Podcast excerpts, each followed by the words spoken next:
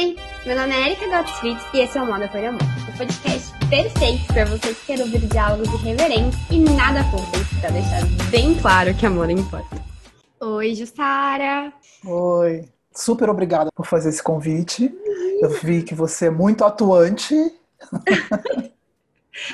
Jovem atuante, parabéns, é isso mesmo, tem que ser assim. Obrigada. Nada, imagina. Bom, quero entender um pouquinho da sua trajetória, quero entender um pouquinho de como que está sendo a construção do livro do Jeans do Brasil, né? Uhum. É, como que tá sendo, eu dei uma fuçada no Instagram, achei incrível a, pro, a proposta de vocês. Vi que já tem aí quase tem um tempo já que vocês começaram com o projeto, né? Não sei quando vocês é. começaram com o livro efetivamente, mas queria entender um pouquinho e eu gosto muito da sua multidisciplinaridade. Eu te enxergo muito como uma, uma profissional multidisciplinar. E eu acho isso incrível nos dias de hoje, principalmente no mundo que a gente está vivendo. Então, eu queria também é, conversar com você sobre essa sua seu caráter aí quase camaleônico. É, é, eu, foi uma coisa que eu fui descobrindo com o tempo. É, eu sou um pouco assim mesmo. Assim, pouco é, é maneira de falar, né? É, enfim, eu, eu me formei em artes plásticas, só para começar lá atrás, né? E, e aí eu queria trabalhar com comunicação. Não sabia muito por onde. Eu imaginei na época trabalhar numa agência de publicidade. É, a gente está falando de bastante tempo atrás, onde a moda ainda não tem, não tinha uma importância profissional, uhum. tá? E eu também desconhecia, não era um assunto que me alertava. Só depois, com o tempo, que eu fui percebendo que eu, eu sempre fiz uma moda para mim, um estilo meu, pessoal, mas eu, eu não entendia isso na época. Uh, mas um dia eu vi uma imagem incrível numa revista e eu falei, nossa, que coisa incrível, né? Porque eu tinha uma ligação com a imagem. É, na faculdade de artes plásticas, eu tinha paixão pela fotografia, então era onde eu realmente me sentia é, muito eu, assim, sabe? Quando você uhum. se encontra e conta teu lugar. A fotografia tinha isso, e a forma de me comunicar era diferente da forma de, me, de comunicar dos meus colegas de faculdade. Então, quando eu ia fazer um trabalho, eu nunca pensava que, que era uma forma de comunicar, mesmo que fosse através da, da escultura ou, ou qualquer outra forma de comunicação, eu, eu sempre buscava alguma coisa de de, de conseguir atrair as pessoas, né? De, de, de, fazer com que elas se aproximassem daquela ideia e não de imposição. Então, quando eu vi aquela imagem, ela mexeu comigo, talvez por isso, porque ela me impactou não só pela beleza. Que imagem que Oi? é? Você recorda que imagem que é? Claro, claro. Era uma foto do Miro, do fotógrafo Miro, é, e com o Stein da Regina Guerreiro para a revista Vogue. E, e a, ela impactou porque ela me deu sonho, ela, ela me emocionou. Então tinha ali tudo aquilo que tinha a ver comigo, assim, né? Que na época eu era, é, eu tinha só é, 20 anos, 18 para 19 anos, então não, ainda não entendia, não sabia dar palavras, né? Não sabia exemplificar esse tipo de coisa é, dizer exatamente o que, que eu estava sentindo, mas uhum. é, é, quando me emocionava, era, era por onde a estrada que me levava, né? que, que me captava. Então aconteceu isso. Aí eu corri para um amigo da faculdade e falei assim: Você sabe o que, que é isso? Ele falou: Não, não tenho a menor ideia. E, e, e aí eu fui atrás, assim, né? Fui atrás do professor de, de fotografia, e, e, fui tentar entender o que, que, era aquilo, né? Aí que eu entendi, aquilo era uma revista de moda, né? Era uma revista de moda e aquilo era uma forma de contar moda. E eu falei para esse amigo, eu vou trabalhar com isso. Ele falou, mas você sabe por onde? Eu falei, não tenho a menor ideia, cara. Mas, mas eu, vou, vou eu vou descobrir. Eu, eu vou, por aí, eu vou por aí, né? E aí comecei a falar com os meus professores, se eles conheciam alguém em revista e tal. Aí uma das minhas professoras conhecia uma editora na revista Nova. E, e aí eu liguei para esse amigo e falei, vou lá hoje. Ele falou, mas e aí, você marcou? Eu falei, marquei nada, não conheço. Eu vou lá. E fui para a editora Abril e cheguei na recepção, falei que eu queria falar com a Lenita Acef, que era a pessoa que a minha professora conhecia. Subi, cheguei na porta, assim, quem, perguntei para a secretária quem é a Zé. Né? Aí ela me mostrou e eu fui lá, falei, oi, tudo bem? Eu sou Jussara Romão. É, e, comecei a falar. Você vai ver que eu sou falante. Eu, né? E aí eu comecei a falar. E ela ficou me olhando com aquela cara. Eu falei, mas de onde você surgiu? Eu falei, não, então quem me indicou foi a minha professora e tal, tal, tal. Ela falou, não estou acreditando. Ela falou, bom, tudo bem. Hoje, por incrível que pareça, hoje, uma pessoa que trabalhava para mim, que era produtora, saiu. Você topa? Aí eu falei, claro. Gente, que destino! Não, foi assim, uma coisa super. É. E aí ela falou: peraí, vem cá. E me levou para conversar com a diretora da revista, que é a Fátima Ali.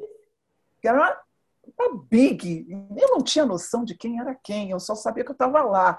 E aí a Fátima, a, a, a Lenita falou assim: olha, essa pessoa aqui quer vir trabalhar aqui, louca, total, quer vir trabalhar aqui, não sabe nem direito como. É. Aí a Fátima olhou para mim e falou: ah, põe ela aí. Quando você pode começar? Eu falei: agora. Né? E assim comecei nessa história editorial, né, nesse caminho de revistas, de imagens, e ali eu aprendi os primeiros passos, eu aprendi o que era um cromo, eu aprendi como era fotografar, eu ia para o estúdio com elas, eu era júnior, júnior, total. Mas eu gosto de contar isso, porque esse foi o meu primeiro movimento é, na vida, fora da escola, fora da minha família, aonde eu simplesmente tinha, eu quis e fui. Se estava certo, se não estava certo, se eu tinha alguém para me indicar, se não tinha, eu não pensei em nada disso. Eu só uhum. pensei que eu precisava fazer aquilo.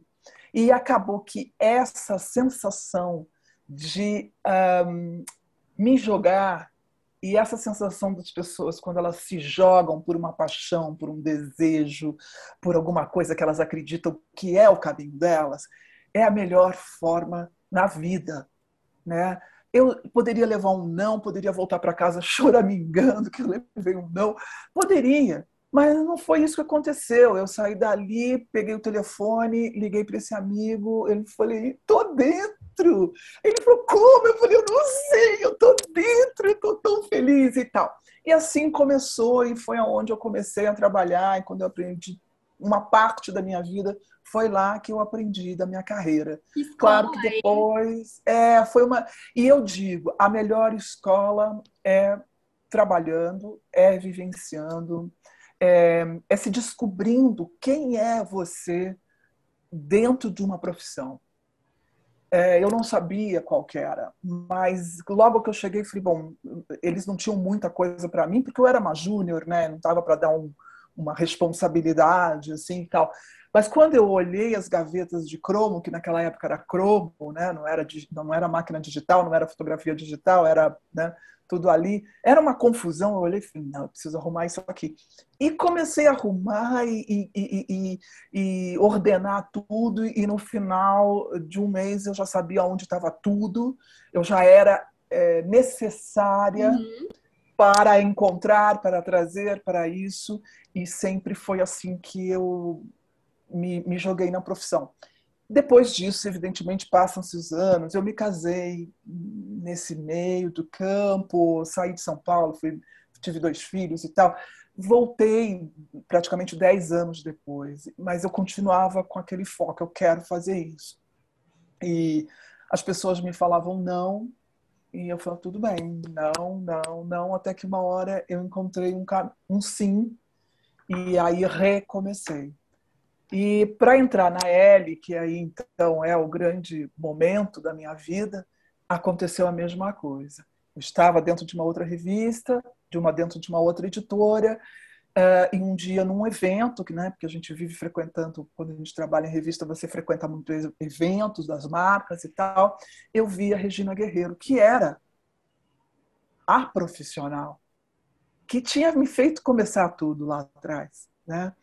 E eu olhei e ela estava ali com um monte de gente em volta. Imagina, a Regina Guerreiro estava sempre com milhões de pessoas uhum. ali. Aí teve um momento só que as pessoas saíram. Eu falei, ah, agora. levantei, fui lá, me apresentei e fiz todo aquele, sabe aquele processo anterior que eu fiz com é. a Lenita lá atrás? Eu vim com tudo aquilo e ela ficou me olhando espantada e deu o cartão dela, né? E, e assim foi. E aí depois, três dias depois, a secretária dela me ligou. Também uma pessoa estava saindo da revista e ela estava atrás de uma outra pessoa. Seu timing é surreal, eu só queria dizer isso. Cara, surreal nem eu acredito, entendeu? Surreal, seu timing é surreal. Foi assim, é... não, não sei te explicar. Né? Aí fui para a reunião que ela marcou, fui para a reunião e cheguei uma hora antes. E a secretária falou: Você chegou uma hora antes. Eu falei: É melhor cedo do que tarde. É, eu não estava nem aí. Eu queria estar lá na hora. E aí cheguei, fiquei lá esperando, e aí tive reunião com ela, com o, o, o editor na época, né? Que era o Paulo Martinez, a Carla Raimundi, tinha toda uma equipe incrível ali. Eu era uma personagem também, muito mais velha também, na época, já tinha dois filhos, imagina, né? E, e aí, não sei te explicar quando você deseja alguma coisa. Eu não, eu não tinha nenhum medo, eu estava completamente.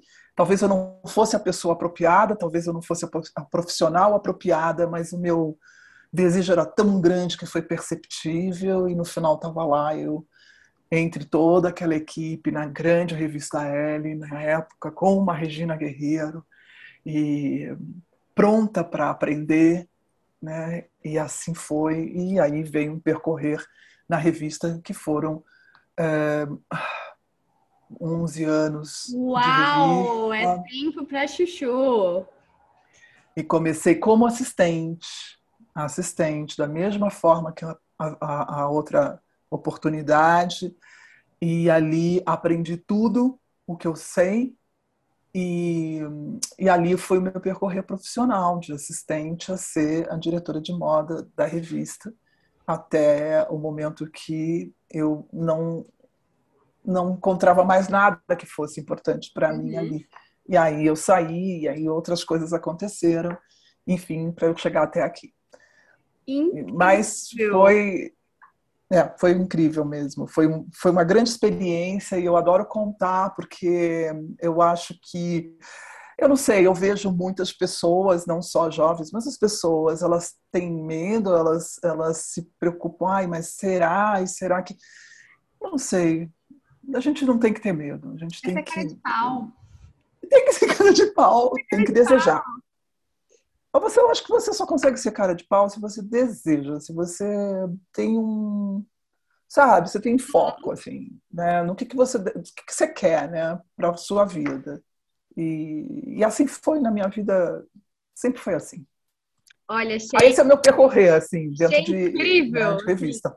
Confesso que eu já tinha dado uma bisoiada no Google, né? O Google ajuda com as backgrounds, já tinha dado uma bisoiada. É, achei, acho incrível a sua, a sua história, acho incrível a sua trajetória. Inclusive, uma pergunta que não estava no script, porque eu sempre faço um roteirinho. Ah. Como você enxerga esse retorno da L hoje? Da L Brasil hoje? Eu acho, eu acho que a L é uma, uma revista. Eu, eu, eu tenho mania de falar que cada revista tem uma personalidade, né? tem uma proposta, uhum. a sua existência tem sentido por causa disso. Então, eu acho que a L está é, um, tá tendo essa oportunidade de um novo fôlego, né? de um novo momento, principalmente que a gente está falando de uma revista no mundo digital. Né? E ela se divide bem entre né, o físico e o digital. Uhum. É, então, assim, a, a Suzana foi minha assistente. Então, eu a conheço muito bem, eu a trouxe para ela. Né? Então ela, ela sabe, ela conhece o espírito da Ellie e ela colocou outras coisas que são importantes ao ver dela também, como é, mídia uhum. na moda. Então eu acho que ela está fazendo um papel muito bem feito. Ela tem uma equipe incrível. Ah, eu sou e... Eu amo. É, ela tem, ela tem uma equipe muito boa e todo mundo dentro de uma filosofia. Isso é muito importante, né? Porque eu acho que a revista, quando ela ela pega uma personalidade, ela pega uma proposta, a equipe como um todo tem que estar dentro da, daquela filosofia, dentro daquela proposta, porque aí a coisa fica é uma união de forças, né, de pensamentos. Eu não sei se vocês sabem, mas uma, uma reunião de, de pauta é, é um momento em que cada pessoa da equipe traz é, essa essência, né, daquilo que ele uhum. observou, daquilo que ele leu, daquilo que ele acha importante ver na revista. Então, esse, quando você consegue reunir uma equipe nesse sentido, é sempre é, a possibilidade de dar certo é muito grande. E acho que a revista, ela faz o, a Ellie hoje faz o papel dela muito diferente de outras revistas, né? Das, das vou chamar de, das concorrentes, né? Porque cada revista hoje entendeu o seu momento e como ela se coloca para o leitor, como ela se coloca é, para contar a moda, né? Ou para contar um comportamento de moda. Você sente falta? Não. Jura? Que curioso! Eu achei que você fosse falar que sentia muita. Não, não. É, é bem desgastante. É, eu é, imagino que o, é. o fluxo deva ser intenso até demais, assim é muito desgastante, é muito. É, usa de tudo, usa tudo de você. Uhum. Sabe? Não é um trabalho em que você consiga ter um horário para começar e para finalizar. No momento que você está dentro de um, de um do mercado de comunicação, eu não vou falar nem só de revista, porque eu conheço outros mercados. Então, assim, é, dentro da área de comunicação, você não para em nenhum momento. Você, tá, você tá, vai ao cinema, você está observando, hum, olha aquilo lá, olha ali, Liga, olha aqui. Né? Não tem o um é, Você está ali ligado o tempo todo. Você se pega dentro de um shopping, sentada, observando as pessoas passarem. Você se pega fazendo isso. Aquilo que foi acertado no conjunto da produção da pessoa, no look da pessoa, ou não foi. Aquilo que caiu bem, que não caiu. Uhum. É, no cinema, no teatro. É, o tempo todo você observa. Até se você for a um supermercado e olhar uma gôndola e, e perceber a harmonia das cores ou não.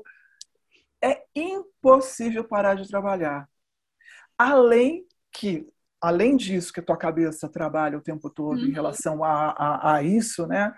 Você tem informações o tempo todo, vindo de todos os lugares do mundo. Você tem eventos mil.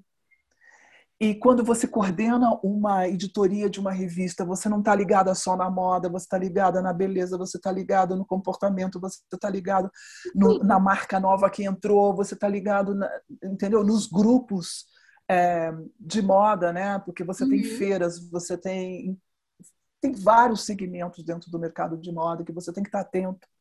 Você tem que ter é, relações públicas, você tem é muita coisa. Então é muito desgastante. Imagino. E você você vive para aquilo. Então chega um momento quando você é, é um, chegou o meu momento, né, em 2006 para 2007, que eu falei, eu não quero mais isso, eu quero outras coisas, eu quero viver outras coisas. Uhum. Isso aqui já foi vivido, eu passei quase uma vida ali, né? É, aprendi muito. No total foram quantos anos de desde que você começou lá atrás? Eu acho que, olha, Guria, eu, eu, eu, eu comecei em 95 na L. Não, assim, num total já vai mais de 23 anos. Uau, né? é, é uma é uma vida. É uma vida, é uma vida.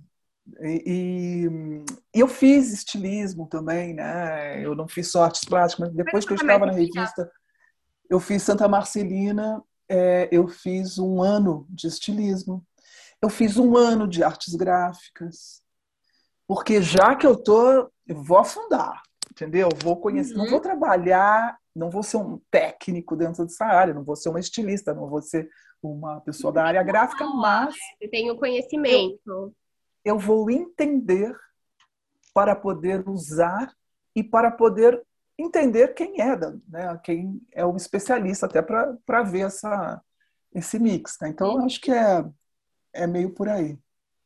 No começo a gente estava falando sobre, é, você falou sobre a fotografia ter sido ali onde você encontrou a sua voz. Como é. foi que surgiu a ideia do arquivo urbano e como que foi ter sido indicada para o prêmio Jabuti? Inclusive, eu já botei o livro no meu, no meu carrinho da Amazon. para comprar. É, o arquivo foi uh, na época eu estava trabalhando com a Renner, que foi uma outra experiência incrível, porque eu saio da L e meio ano depois eu sou contratada pela, pelas lojas Renner para fazer toda a parte de, de mídia impressa deles. Eu não fui trabalhar dentro, eu fui obrigada a abrir um escritório para trabalhar para eles. Uhum. Que foi uma outra experiência, porque eu falei, mas sou eu, eu não tenho ninguém atrás de mim. Não, não, mas é isso que a gente quer. A gente quer é esse profissional que vai ganhar uma liberdade, que vai nos trazer nada, é, é, vamos dizer assim, não tem uma estrutura né, por trás. É, é uma profissional livre para criar. Uhum. Foi mais ou menos isso. E lá eu fiquei sete anos né, com as lojas Renner, produzindo material para eles, desde catálogos, revistas, é, enfim, é, colocando a minha criatividade, tudo que eu tinha de conhecimento ali a serviço. Então, é, quando é, isso terminou, é, eu me vi é, ali solta, né? Novamente.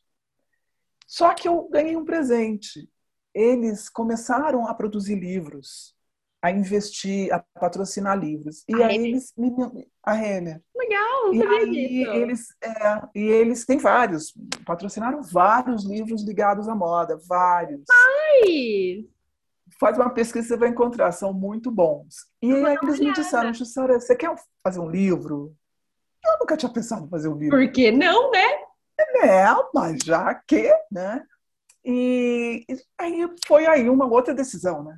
Uhum. Sobre o que, que eu vou fazer esse livro? Gente, você ganha um presente que você tem que tomar a decisão qual caminho vai seguir. E eu falei, bom, carreira, não, desculpa, eu não vou ficar fazendo livro sobre o meu minha carreira. Uhum. Desculpa, não é. Não, não, meu, meu ego é grande, mas também não é demais. assim, eu não tô nesse. Uhum. Aí eu falei, caramba, caramba, caramba. Só que aí tinha uma coisa que incomodava, porque, evidentemente, durante esse meu percorrer na L, eu entendi o que significava a moda. Eu, eu entendi o papel da moda, né? É, que não é uma roupa, é um comportamento. São momentos comportamentais. E aí você se expressa através da primeira pele, que outro dia eu estava ouvindo um podcast seu com um historiador de moda, que eu adorei. Que bom, e ele fala uma coisa que ficou gravada.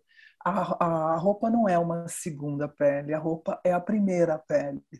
Então, e é isso, é a imagem, é a primeira imagem que você tem do outro ser humano, se ele não está nu ou de biquíni, o maior uhum. é, é, é como ele está vestido, né? Mesmo num biquíni, você aquele lá, você já define um pouco. Tem uma construção né? semiótica, né? Quem é aquela pessoa, né? O que, que ela está representando ali, né?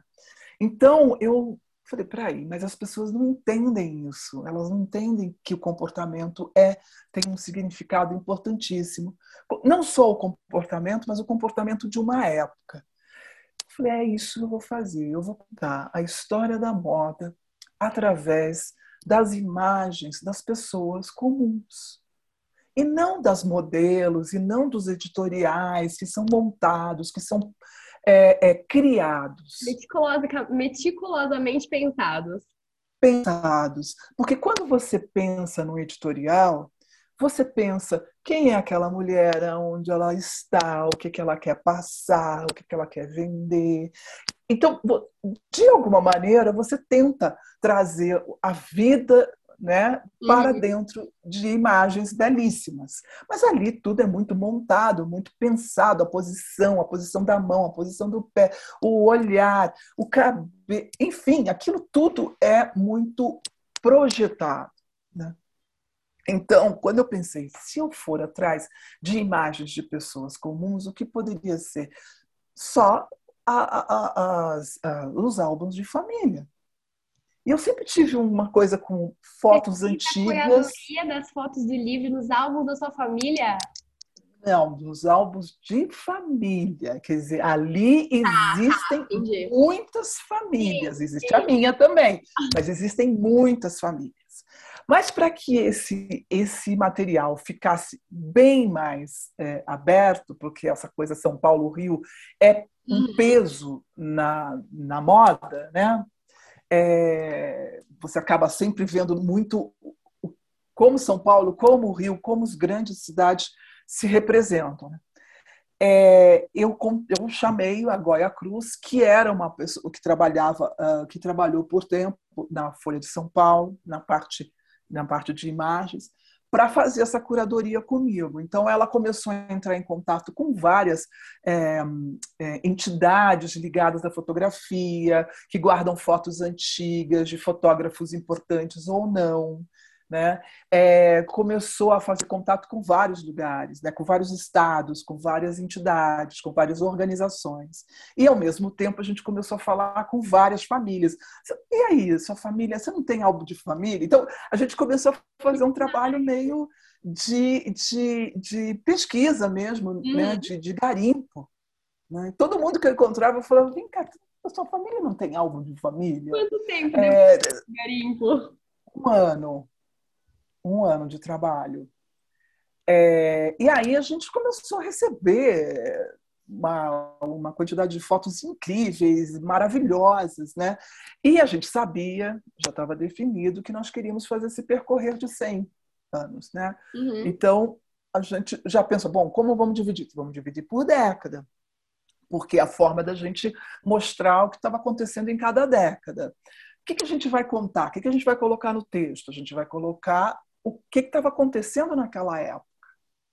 Politicamente, socialmente, quem era isso, que era aquilo, quais eram influências que faziam com que as pessoas se vestissem daquela forma, ou por que subiu a, a, a saia, o sapato, como era aquilo, enfim, né, a maquiagem, quando ela entrou. Então, todo esse processo é contado de uma forma bem gostosa, né? É, fazendo essa retrospectiva mesmo, né, do que, que as pessoas, a sociedade brasileira estava vivendo naquela época para se expressar daquela forma ao se vestir. Claro que no início uma grande influência é, externa, uhum. né, de fora do, do país, claro. Depois, eu acho que a eu acho que só a partir dos anos 70 a gente começa mesmo a sentir aí uma moda brasileira, né? uma expressão de comportamento brasileiro, com a moda da praia, principalmente no Rio de Janeiro, que começa esse movimento bem forte. E, e aí, um pouco, né? e a coisa vai, vai naturalmente é, se construindo. Mas é muito interessante o livro porque são imagens que você não vai encontrar em qualquer outro lugar. Isso, Óbvio que não. Né? Não vai mesmo. É, e você vai passando, e eu começo cada a cada década, eu começo com uma imagem, quase um retrato, né? uma imagem bem próxima de uma mulher. E aí você já sente a diferença, porque a beleza nem precisa da roupa para você já perceber a diferença no, no cabelo, na maquiagem ou não, né? É, na posição recatada ou não, no olhar.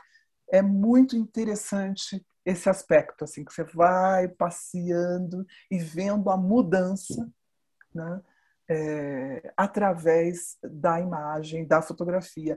E principalmente uma coisa que eu não esperava, a mudança de comportamento do corpo. No início é muito. não tinha parado nisso.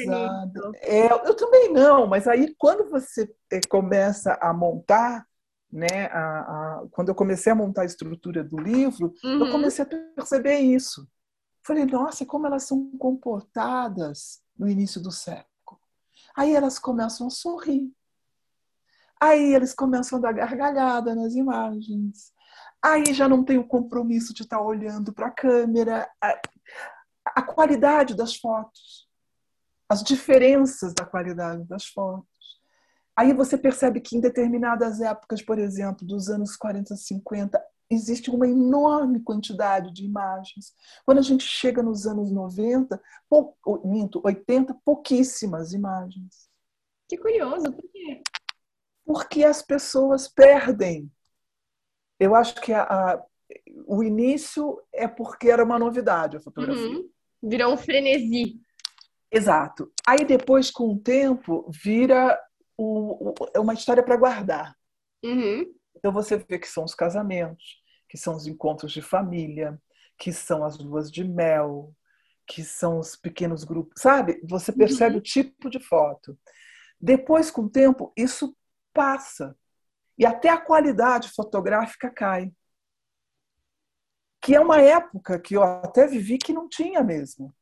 Eu não me lembro de ficar posando para foto, né? De é pequena, assim. Eu não sei, eu vejo os álbuns da minha família, é uma coisa muito quase documental, né? São momentos especiais, entendeu? E aí depois, quando a gente entra nos anos 90, e aí, lá, né? História e, e nos anos 2000, então, a coisa vira. Hoje em dia, aí, então, nem se fala, Não, né? então... Hoje, por exemplo, se eu for pegar só o álbum no Drive, no Google Drive, da minha neta e do meu neto, já é uma vida inteira, entendeu? Só a quantidade de fotos deles pequenos já é uma vida inteira nossa. Não sei como é que é. De fotos nossas, entendeu? Eu falei, gente, eles vão crescer, eu não tenho, não tenho nem como guardar. Tudo tem que estar dentro das nuvens, porque, cara, não tem álbum para colocar tanta foto. Não, não né? tem. É um belo de um registro, né? Eu tenho uma sobrinha pequenininha de um ano e cinco meses também. Meu celular só tem foto dela, é impressionante. Aí você tem que ir guardando, e eu vou é, guardando, né? Exatamente. Porque senão vídeo, também lota, né? E, e videozinho, e isso e aquilo, imagina, né? Então, é, é, tem todas essas. A foto, o momento vai se esvair e vai se, se, perder nas nossas memórias, a gente nunca mais vai lembrar daquele momento. E, e, é, e é muito legal, né? É muito legal. Aí, enfim, aí resumo da ópera. A gente acabou construindo o livro dessa forma, que eu acho que ficou muito legal, porque ele não. Ah, ele não, não tem nenhuma. Você não encontra nada no mundo que seja parecido com uhum. ele. Né? E a gente chega a, até agora, aos anos 2000, que. Uh, quer dizer, agora é ótimo. Né? 20 anos, anos atrás. 2000, é, 20 anos atrás. É, e aí é um pupurri. Eu falei, não, eu não quero fotos grandes no livro, vão ser um pupurri para criar essa identidade que realmente virou um pupurri, né? Uma quantidade de fotos inúmeras e tal. Você tem noção quantas e... fotos foram usadas no livro? Ah, eu acho que a gente tem umas 300 e poucas, assim, Uau. que não cabia mais. A edição foi dura, foi dura, assim, porque o diretor de arte falou, não, falei, mãe, não pode olhar. Mas como diz editar é escolher, então Sim. não tem muito jeito, né? É, é, é. Então essa, o, o, livro acabou sendo muito especial porque ele foi de uma ideia com o tempo através da pesquisa de tudo aquilo que a gente foi conseguindo e, e arquivando a gente começou a descobrir outras coisas a base era essa a base era contar um comportamento de uma época através de imagens é, reais né? E aí depois as coisas foram se construindo e foi se montando.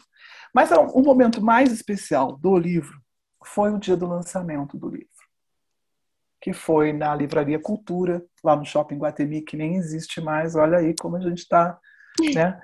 E, e aí começaram a chegar várias pessoas, enfim, e, e, e aí senhoras e, eu, e com o tempo, quando você está fazendo um trabalho, um trabalho que leva um ano, é, e aquelas imagens ficam ali, ali, ali na tua frente, você vai se apegando a elas, você vai se, você vai gostando daquelas pessoas que você nem conhece. Você vai pegando né? familiaridade. É, você vai é o sorriso de uma, é a forma de se vestir da outra. Uhum. Então, com o tempo, você quase é íntima, né? Daquela, daquele... E a maioria, todo o trabalho foi em cima, feito em cima de mulheres. Né? Eu não entro com a moda masculina, é, é toda a moda feminina. E então eu comecei a pegar um, umas personagens assim que eu, tá, que, ah, eu gosto tanto dela, olha o sorriso dela. Aí no dia, por exemplo, chegou uma senhora, me deu para fazer a dedicatória, e ela abriu numa página e falou, ai, e falou, essa sou eu. Era ela aos 20 anos. Na hora, eu te juro, na hora ela, eu dei um abraço nela e falei, nossa, eu adoro seu sorriso. Então, ainda mais aconteceu tudo isso. E outras mulheres foram chegando e foram se dizendo ali, foram se encontrando e me dizendo quem elas eram. Depois eu as via, não sei se você conheceu o, o, o, a Livraria Cultura, e ela tinha aquelas escadas, ela tinha aquele. A do Iguatemi? Aquela, é, ela, ela, ele tinha aquele, aquela, é uma escada de madeira, né? Uhum. Que era um uhum. lugar que você podia subir ao mesmo tempo que você sentava. Assim. Olhei e de repente eu vi aquelas senhoras cercadas por jovens, meninas que provavelmente eram filhas e netas e tal, e elas passando o livro. E aquilo me deixou uma coisa prazerosa demais, assim. E depois, muitas pessoas entraram em contato comigo, dizendo que, é, que eu tinha oferecido uma oportunidade incrível dela sentar do lado da avó. E a avó rememorar toda uma época junto com ela, vendo o livro. Então, eu tinha...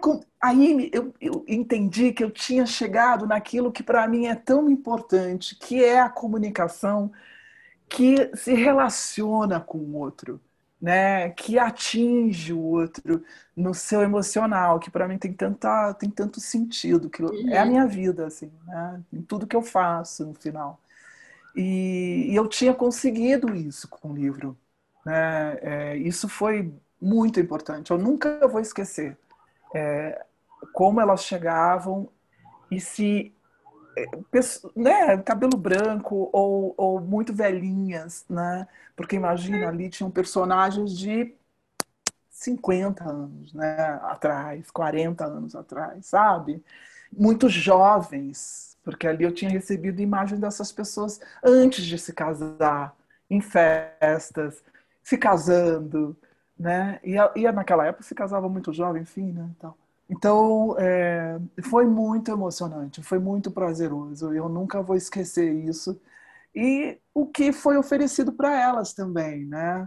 Uhum. Porque a gente não consegue nunca olhar para trás.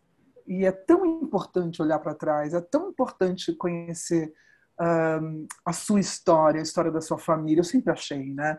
A história da sua família, como é importante conhecer a história de qualquer coisa né? É, do seu negócio, do, do, negócio que você escolheu. Enfim, olhar para trás não como um. Não é saudosismo, não. É entender a importância da experiência, entender a importância da experiência de outras pessoas. E que você chegou aqui nesse momento e que você vai continuar por causa disso. Né? Tem uma, uma importância aí a história sempre teve uma importância para mim, assim. Então, foi ótimo. Aí veio o prêmio Jabuti, né? Que foi tipo. Você quer dizer, esperava? prêmio não, porque eu não ganhei o prêmio, né? Você mas esperava ser indicada? Imagina, nunca. Eu nunca tinha visto só. Para mim era um prêmio tipo, né? Só os grandes escritores. Eu nem sabia que existiam é, é, é, outras áreas, né? Porque geralmente o que se fala é do grande escritor que ganhou uhum. o prêmio naquele ano e tal. Eu não sabia que tinham outras outras áreas que podiam ser que poderiam ser premiadas ou indicadas, né? Até o, o editor veio, o meu editor, né, do livro, falou, nossa, que isso, né? Imagina, nós somos um livro de moda, né, e tal. Então foi foi muito legal e eu não, claro, não ganhamos, mas, claro, não ganhamos maneira de falar, né? Eu, eu ia falar, né? Como assim, claro, não ganhamos? Mas é, é, ficou registrado e eu vou sempre, desculpa, eu vou sempre colocar, indicado ao prêmio Jabuti. Tem que pôr mesmo, foi, com orgulho. E foi, e foi indicado pelo projeto gráfico. O projeto gráfico é outra história, porque a capa do livro não tem, é, é, é a carne né?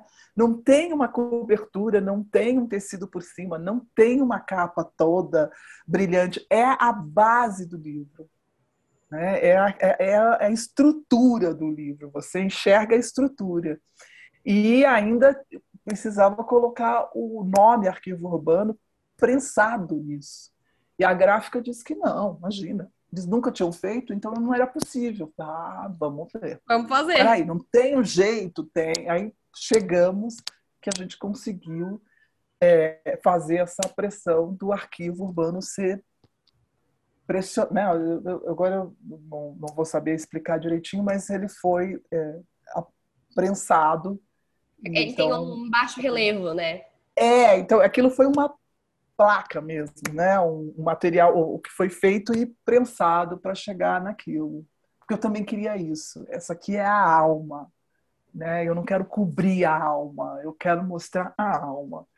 Então, foi muito legal, foi muito legal. Simplesmente incrível. Eu, eu, já falei, né? Tá no, meu, tá no meu carrinho da Amazon, não vejo hora de comprar. Eu sou, Jussara, eu sou uma litera... eu sou uma leitora é, e colecionadora de livro, quase que louca, viciada. Ah.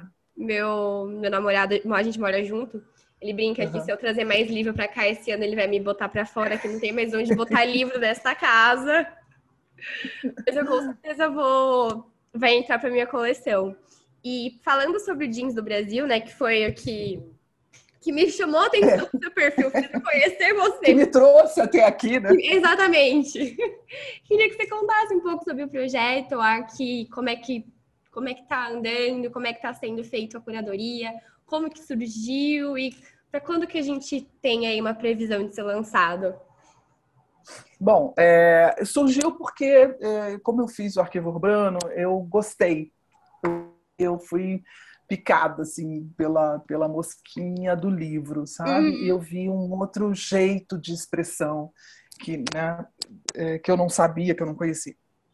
E aí uh, eu acabei me unindo a três grandes é, nomes da moda também é muito interessante, porque a Gabriela Cirne Lima, que vem do varejo, eu a conheci nas lojas Renner, né, na época que eu trabalhei.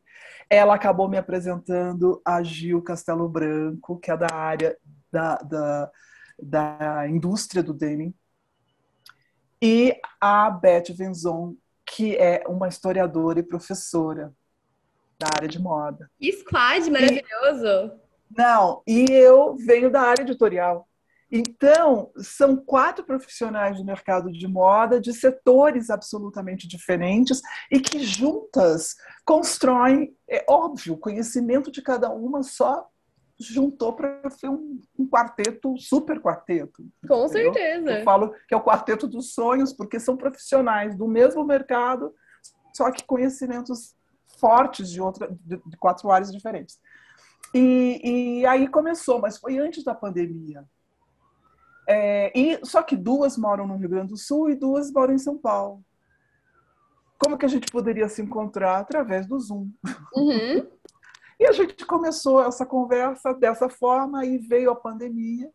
A gente continuou com o processo e construímos todo o projeto bem durante a pandemia né? Porque demorou até a gente encontrar o caminho, o que, que a gente queria, como a gente ia, é, é, é, quais seriam as, os temas dos capítulos, enfim.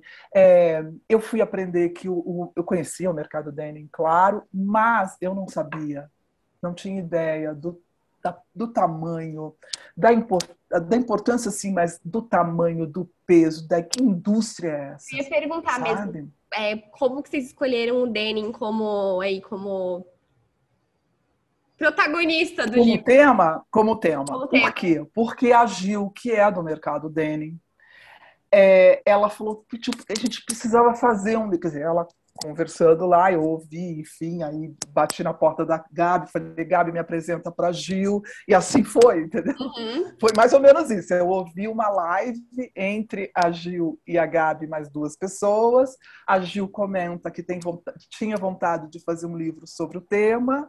Eu liguei para a Gabi, falei, Gabi, eu ouvi é isso. isso, me apresenta, eu quero. Né? E as três nunca tinham feito livros eu pelo menos já tinha essa experiência, então eu estava levando alguma coisa a mais também. Uhum. E, e, assim foi. Eu, novamente fui lá, bati na porta, me apresentei e falei, quero. All timing, all timing. É. E aí, vamos, vamos e vamos. E, enfim, estamos há dois anos e meio, né, praticamente. Dois anos e meio trabalhando, mas já estamos num processo bem adiantado. Nós já começamos captação, que a gente começou captação é, conseguimos aprovar pela Lei Rouanet, é, começamos a captação o ano passado, é, começou a chamar a atenção da indústria, porque eu não sei se vocês, você já ouviu falar do Denim City, que fica lá no Brás. É, na verdade, o Denim City começou também durante a pandemia, quer dizer, na verdade começou antes, aí uhum. veio a pandemia, e eles se lançaram quase no final, assim, abriram, inauguraram quase no final da pandemia foi bem no final da pandemia. Então, é um espaço lá no Brás, onde reúne tecelagens, é, lavanderias, um, fornecedores de, de, ferragens, tudo que envolve é, fiação, é, de costura, enfim, uhum. tudo que envolve o mercado denim, para você Legal. chegar numa calça, todo uhum. mundo que trabalha para essa calça existir, né? E lá eles criaram um espaço, um espaço incrível que eu convido todo mundo que ouvir, principalmente os estudantes, porque tem um foco grande é, em atrair é, estudantes de moda para esse mercado, que necessita de gente jovem, de gente que queira né, é, conhecer melhor. É, e lá eles têm cursos também. Eles dão cursos técnicos ou não, todo envolvendo o tema. Né? E uma grande dificuldade que existe no mercado denim são novos técnicos. Pessoas que venham com conhecimento, que entrem nesse mercado já com conhecimento. Porque as faculdades. Acontece? Por que está acontecendo isso? Porque as faculdades não levam o tema, uh, não levantam esse tema como uma, uma como se fala? Um pilar um pilar dentro da faculdade, da universidade. Entendeu? Acabei de me formar, te asseguro, não. Então, é porque assim, é um, é um, um mercado dentro da moda enorme, potente. Essa parte, né? Universal. Forever. Entendeu? Uhum. E não tem, as universidades não pegam esse tema e, e constroem, vai ter um curso só, que poderia ser até um curso de escolha do, do, do, do né? estudante. Né? Mas que pusesse dentro da universidade aquela possibilidade, aquele conhecimento. Mesmo que você não vá trabalhar, ou faz como eu, vai fazer estilismo só para ter uma noção. Você tem o um know-how, né? Mesmo assim, porque um dia a sua marca, ou a marca onde você estiver trabalhando, ou a empresa que você estiver trabalhando na moda, vai fazer denim. Vai precisar conhecer. E não é um, não é um produto que não precisa de técnica, é um, um produto que precisa de muita técnica, muito conhecimento. Muito processo, é. né? Tem muitos, tem muitos são, processos envolvidos. São muitos processos, e, e, e agora, principalmente, que está em uma mutação de processos, porque a, o tema sustentabilidade fortíssimo. Uhum. Então, até a renovação dos processos que vem acontecendo nessa indústria é novo é necessário. Né? E não é um produto, não é um mercado que você se restringe ao Brasil. Você está no universo do mundo. É o jeans, gente. O jeans é, é um básico do mundo, da vida. universal da moda. Totalmente. Então, assim, é uma coisa inacreditável que as universidades não tenham entendido isso ainda, que esse é um tema, que esse é um curso que deveria ter é, seja ele incluído né, dentro da, da, das aulas comuns ou não. Como outros temas também, né? Porque um, um, um, criador, um estilista, ou alguém que vai trabalhar numa marca, precisa entender o que é empreender, como empreender, pensar como empreendedor. Gente, quantas e quantas marcas morrem porque a pessoa é um criador, mas não sabe lidar com o negócio? Não, eu posso ficar uma hora aqui falando só do que falta nas universidades, assim. Acho que ainda tem um Bom. gap gigantesco a ser, a ser sanado, a ser solucionado. Tive uma live. Pode me deixar também.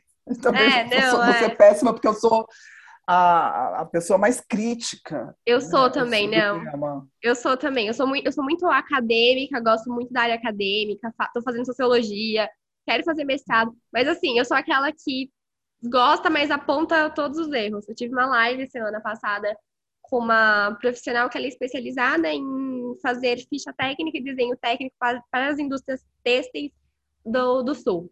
E, e a gente estava conversando, assim, e, e é real, a, o gap que as faculdades têm até mesmo em ensinar os alunos a fazerem uma, uma, uma ficha técnica aceita pelo mercado, né? Muitas vezes fica muito nesse campo criativo, esse uhum. campo uhum.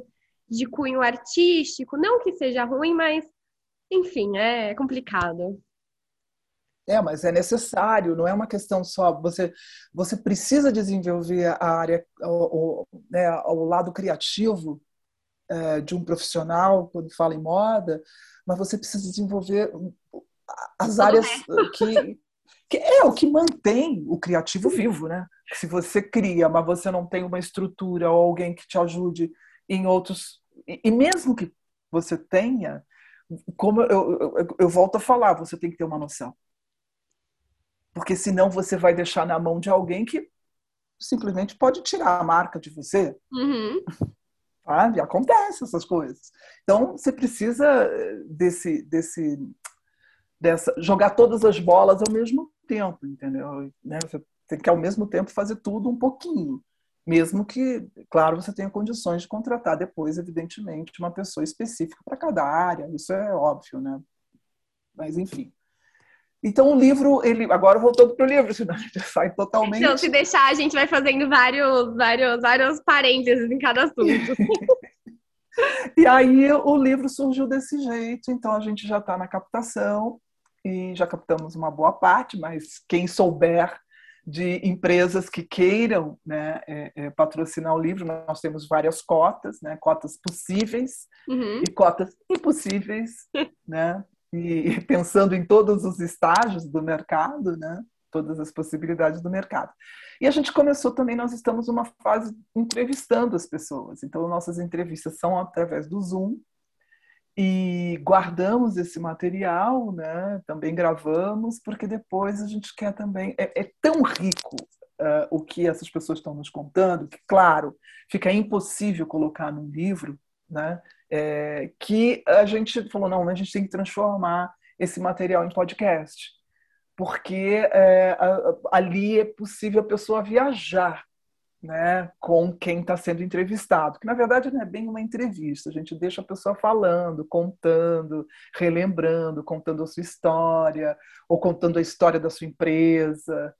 É, nós, temos quatro, nós temos embaixadores nos sete estados que possuem uma indústria forte do denim.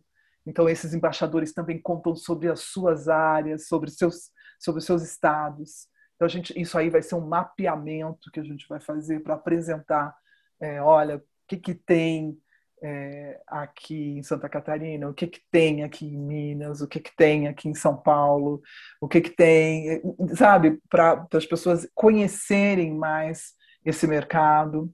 E no final a gente vai ter um glossário com todas né, as palavras, uh, os nomes das empresas, as pessoas terem uma ideia. Mas assim, resumindo, vai ser um resgate histórico. A gente quer falar também do DNA do jeans brasileiro, né? Que DNA é esse? quais são, né? O, que que identifica o jeans nacional, né, brasileiro? A gente quer falar também de tudo que aconteceu de comportamento em relação ao jeans no Brasil. Uhum. A gente começou a descobrir também que uh, nessa pesquisa toda que todas as referências históricas que nós temos do jeans é americano, não é brasileiro. Então, muitas vezes você tem uma memória, mas não é uma memória do Brasil, né? porque não existe nada que conte sobre a indústria e o, e o, e o jeans no Brasil.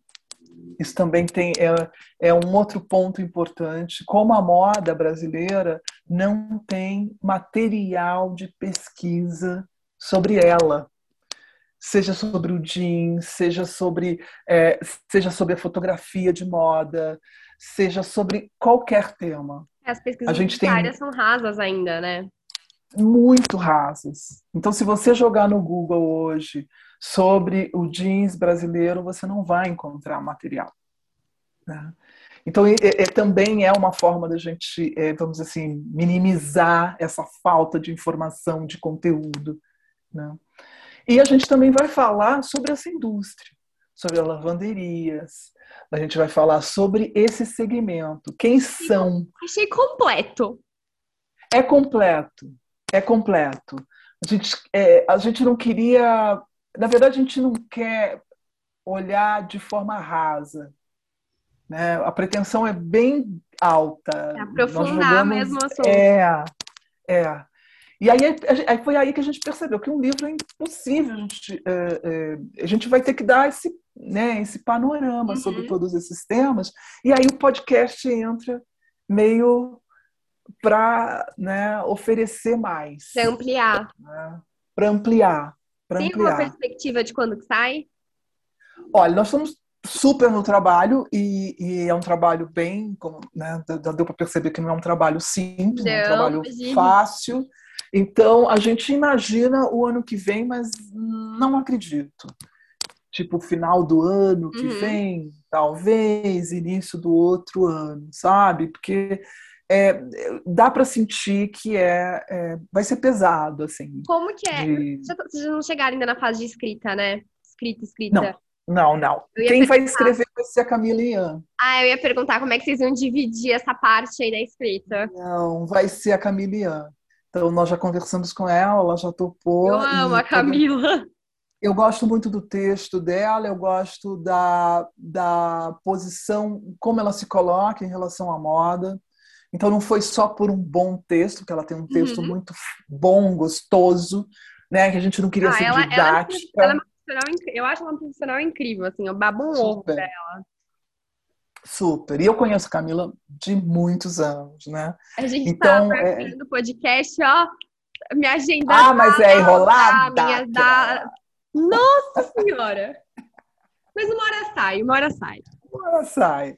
Mas então, então nós a convidamos e ela já começou a receber, quer dizer, ela já está com esse material que nós estamos gravando, né, para ela ir ouvindo também e tal, e que vai ser um material mais rico como a gente não tem material de pesquisa mesmo, a pesquisa vai ser está acontecendo ao conversar com todos esses, esses profissionais, com essas marcas, tecelagens, né, e, e, e esse, com o mundo do, desse mercado. Né?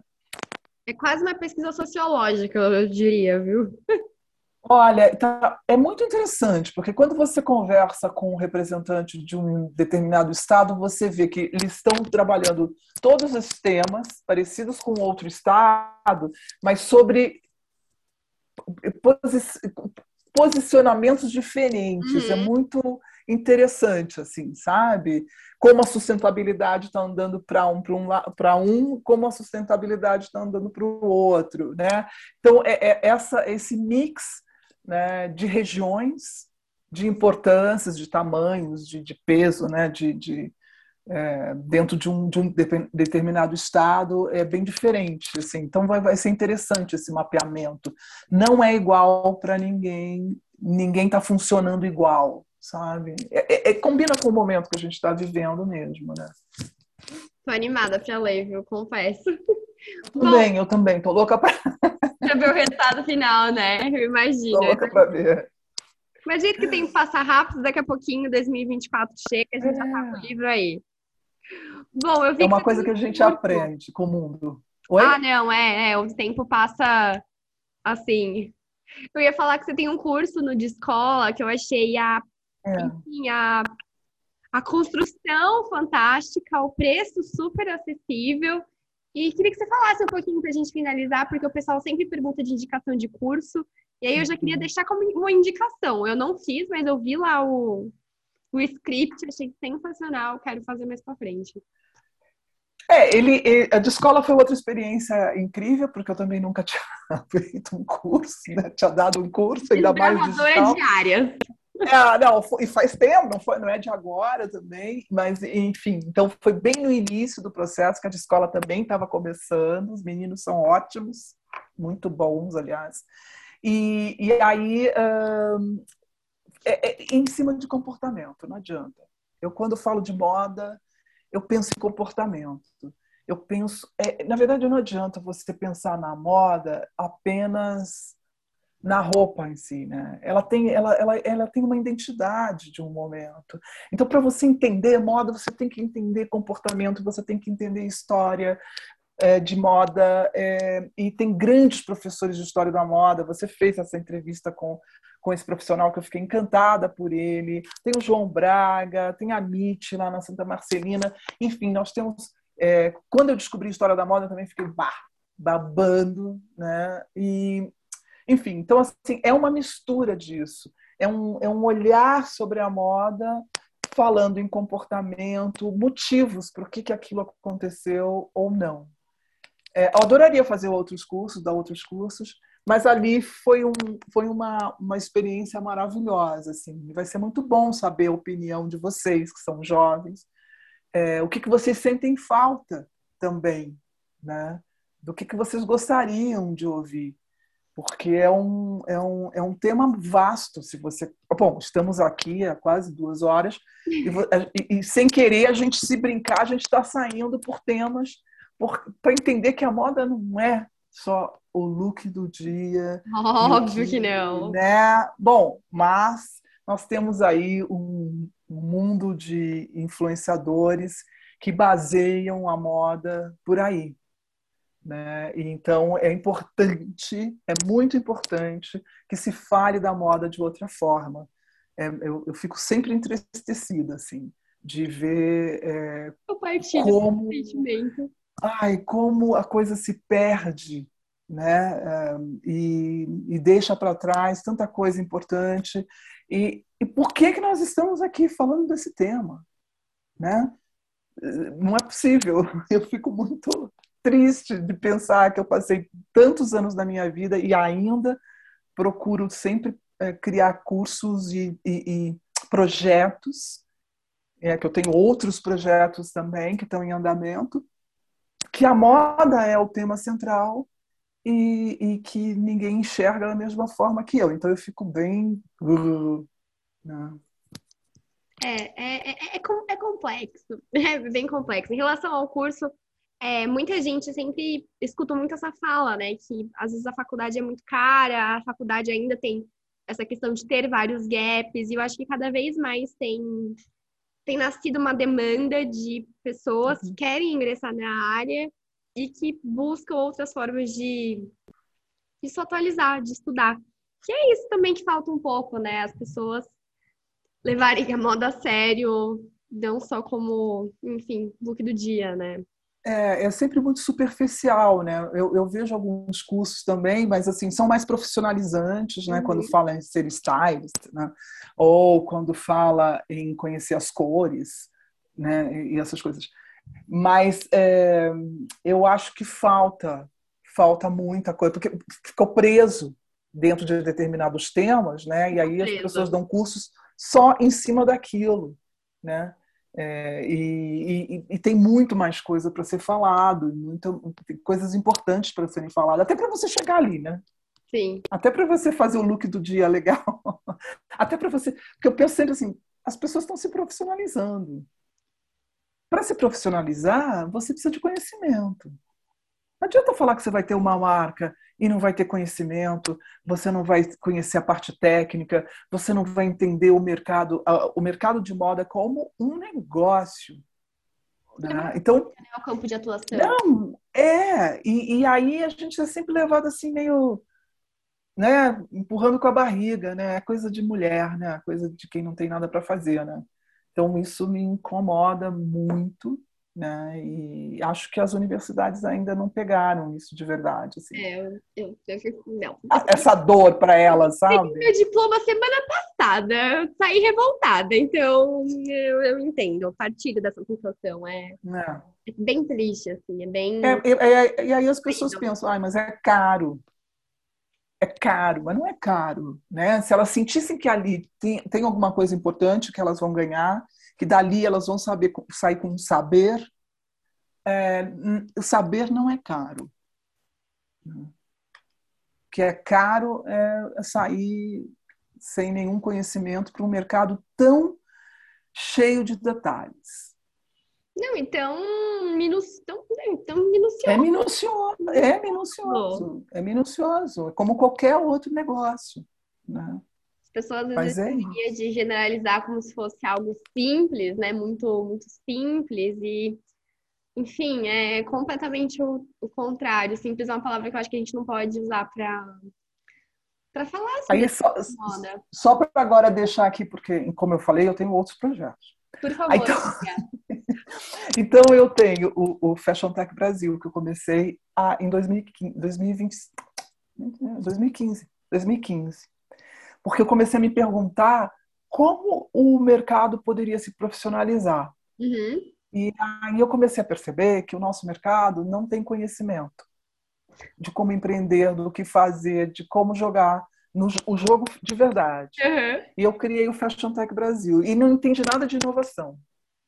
Nem de, empreendedor, de empreendedorismo, nem de inovação, nem de negócio, nem né, de criatividade, na verdade.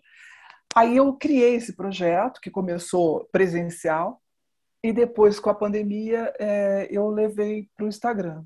Hoje ele existe no Instagram, é o arroba Fashion Tech Brasil.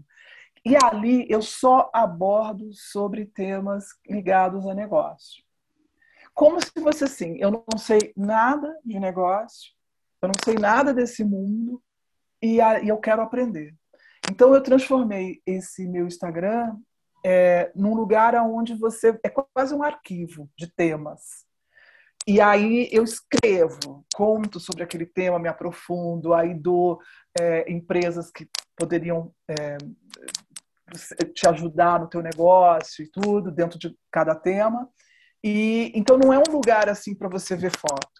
Uhum. É um lugar para você pegar um, uma determinada palavra. Eu levanto muito palavras, o que, que significa, é, para o teu negócio, né? Você que está empreendendo. Para você expandir seu Porque conhecimento.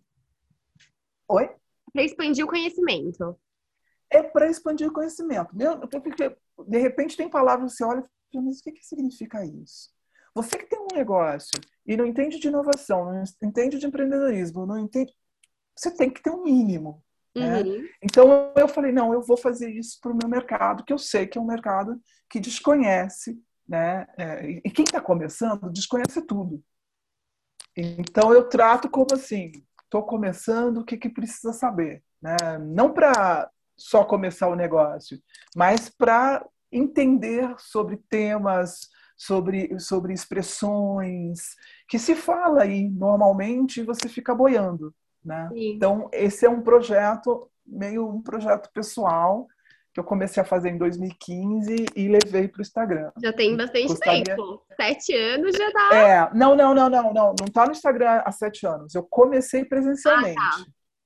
Anualmente eu pegava um tema e desenvolvia, Sim. né? Com palestras. Incrível! Com, com, é, com cursos, com cursos é, é, é, depois da palestra, depois das várias palestras que aconteciam durante a manhã, na parte da tarde era uma experiência, né? Vai as voltar pensarem... voltar com as coisas voltando hum, ao normal? Hum, hum, acho que não. Acho Jura? que não. É, porque eu, hoje em dia eu moro na minha chácara, eu não moro mais em São Paulo, Ai, então eu, eu, eu, eu tô gostando de fazer isso. E depois eu tenho outros projetos, então não dá para fazer Falei, é Mas, enfim. falei que é camaleônica, que é muito... Ah, é, você começou com isso, as pessoas não entenderam até agora, porque até agora eu falei de moda, né, de né, do, trabalhar em revista e tal. E Mas, ao mesmo tempo Olha Não, a história! então, assim, eu estou gostando de. E aí é um, um, aí é um lugar, o Fashion Tech do Brasil é um lugar meu onde eu aprendo junto. Porque para que eu possa contar, eu tenho que ler. Uhum. Eu tenho que entender. E nisso, eu tenho um tempo de pesquisa e às vezes até não, eu não posso todo dia, não posso toda semana, porque tem um tempo de pesquisa para que eu, eu entenda. Aí eu possa contar. Então ficou, acabou sendo o, Fashion Tech Brasil acabou sendo também para mim uma experiência, né, de aprender para levar, para oferecer. Então é um outro jogo, não é um lugar onde eu fico é, confortável, né? Porque falar de moda, fazer né, essa parte toda visual é muito confortável para uhum. mim, é natural. O Fashion Tech Brasil não é natural, então ele demanda uma dedicação. Então esse é um, é um outro barato. E eu tenho um projeto já que eu estou dentro de trazer a moda apresentar a moda, né, é, eu tenho um projeto que é uma série documental que está aprovada já pela Ancine. Eu e estamos na rua fazendo captação, que é a fotografia de moda no Brasil. Já tem nome? É a fotografia de moda no Brasil e é o todo o trabalho, eu já tenho um pré-roteiro, todo o trabalho é contar como a fotografia de moda se desenvolveu no Brasil incrível! Também por décadas, porque esse é um processo de comportamento uhum. de época também. Todos os fotógrafos, editores, revistas, maquiadores, stylists, enfim, como isso aconteceu no Brasil até agora. E que é uma outra coisa que falta as pessoas desconhecem completamente que nós temos uma fotografia que foi gerada, né, para como a gente, né, como a gente queria apresentar a moda nas revistas. Que fantástico. E isso envolve um mundo de profissionais. E uma dor que eu tenho é que as pessoas desconhecem quem são esses fotógrafos, se você for fazer uma pesquisa, você não vai encontrar esses nomes, só os nomes super conhecidos, né? Que é J.R. Duran, Bob Wolfson. Uhum. Hum, hum, e fica né? nesse ciclo. E fica nisso, nesse tricô. Né? Então tem muita gente incrível, talentosa, que construiu a imagem de moda brasileira, de todas essas revistas que aconteceram no Brasil. E como cada título, aí volta para esses títulos que existem, cada título, quando chegou no Brasil, ela chegou numa década. E ela representava um momento daquela década, uma, um sentimento, uma sensação. Que, então, até isso tem um, uma importância. Quando a Ellie chega no Brasil, quando a Marie Claire chega no Brasil, quando eh, eh, a Vogue foi a única né, que está mais lá na frente, é, quando uma, uma L'Officiel chega no Brasil. Então, e, e foi muito engraçado que na hora que eu começo a pesquisa, eu comecei a entender que elas chegaram no momento certo, que combinava com a sensação, com o que o, o, comportamento queria dizer. Né? E aí se criavam imagens de moda para aquela revista. Então, é, é, é, é, muito, muito interessante. Eu quero muito contar isso. Só que isso é uma série documental, que começou com a ideia de um livro, mas eu vi que um livro era muito pouco. Não, muito não ia aguentar, pouco. né? O... É muita imagem incrível, é muita coisa incrível, é muito profissional. Aí sim envolve um grupo de profissionais é, gigantesco, porque uma, ima uma imagem de moda tem um grupo de pessoas ali para construir uma imagem. E, e, eu falei, não, e é a parte que eu amo, né? Que a fotografia, como tudo começou na minha vida. E, então eu falei, não, eu, eu devo. Sabe quando você pensa assim, depois de muito. Você um dia vai acontecer isso. A maioria das pessoas estão aqui ouvindo, um dia vai acontecer isso. Você olha o teu percorrer e pensa consigo. É, o que, que eu vou deixar de tudo que eu aprendi? Então foi isso que eu pensei quando eu comecei a criar esses projetos, seja o Fashion Tech Brasil, seja o Arquivo Urbano, seja o Jeans do Brasil, seja a fotografia de moda do Brasil. Reparou que o Brasil está em todas as uhum. todos os títulos. Eu sou brasileira, eu percorri uma vida de uma profissional brasileira é, e eu preciso é a minha sensação assim, eu preciso deixar isso para a garotada que vai vir. Um legado. É quase uma é uma responsabilidade, sabe? E aí você fala, ah, você quer voltar? Para quê? Eu tenho tanta coisa para fazer ainda que eu não fiz, que não dá para dizer eu quero voltar e eu sinto saudade. Não, foi ótimo naquela época. É engraçado que sua, sua trajetória ela tem palavras-chave que vão despontando em todas as é. em todos os momentos da sua vida. É, é, bem, é, bem, é, bem, é bem legal de ver. Aí fala pra mim, fala pra mim, fala pra mim. A fotografia, a questão de você colocar o seu coração no que você está fazendo, de ter um propósito, de ter de ter uma narrativa construída naquilo que você está fazendo, de não ser algo superficial. É, é muito bonito de ver assim, como apesar de você ter trilhado vários caminhos, muitas vezes é, em nichos é, diferentes. Quebrados, né? Quebrados, né? Esses, essas palavras-chave, acho que, sei lá, propósitos, valores seus foram, foram despontando, assim. É muito, muito bonito de ver. É, legal. Enfim, é isso. Uma hora e vinte e cinco depois. É isso, vou parar de falar porque senão ela vai me matar. Fica tranquila, Jussara. Fica tranquila mesmo. Mesmo, mesmo, mesmo. Então é isso. Bom, eu falei de tudo. Quer deixar alguma mensagem para quem está ouvindo, para quem está começando uma carreira? Ai, nossa, cara, eu não. Eu. Ai, não ah, sei, eu não, eu não, eu não sei. Eu acho que como você falou, eu acho que eu falei, a minha trajetória de vida foi muito picada, mas foi foi muito focada no, no que eu queria transmitir, assim, sabe? É, é, quando eu estava trabalhando na revista, eu queria entender por que, que eu estava fazendo aquilo. Nada foi muito. Eu sempre quis entender o, por que, que eu estava ali, por que, que eu estava fazendo aquilo. Né? Meu olhar nunca foi para o dinheiro, que péssimo, porque eu devia pensar mais nisso, mas enfim, é, foi sempre por quê?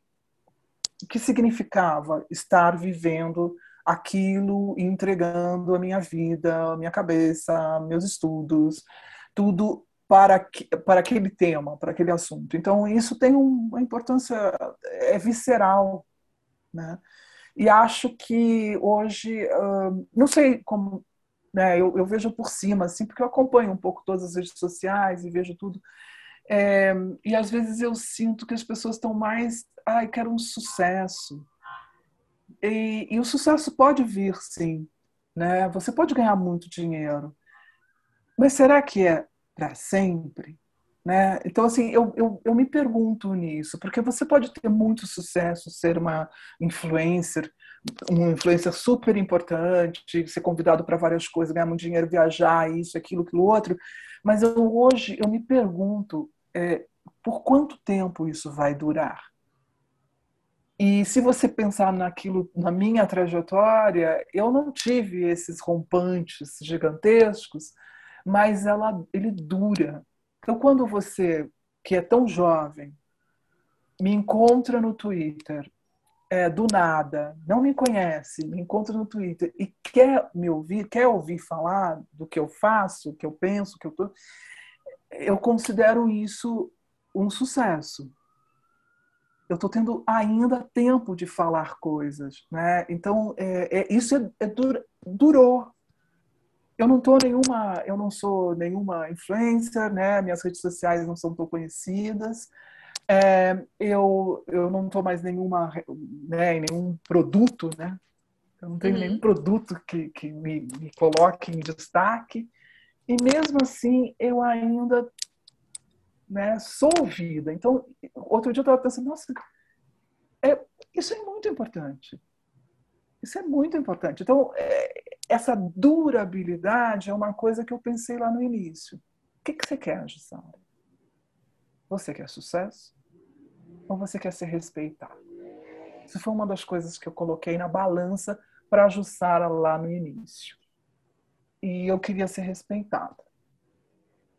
O sucesso, ele pode vir, mas ele pode ir embora.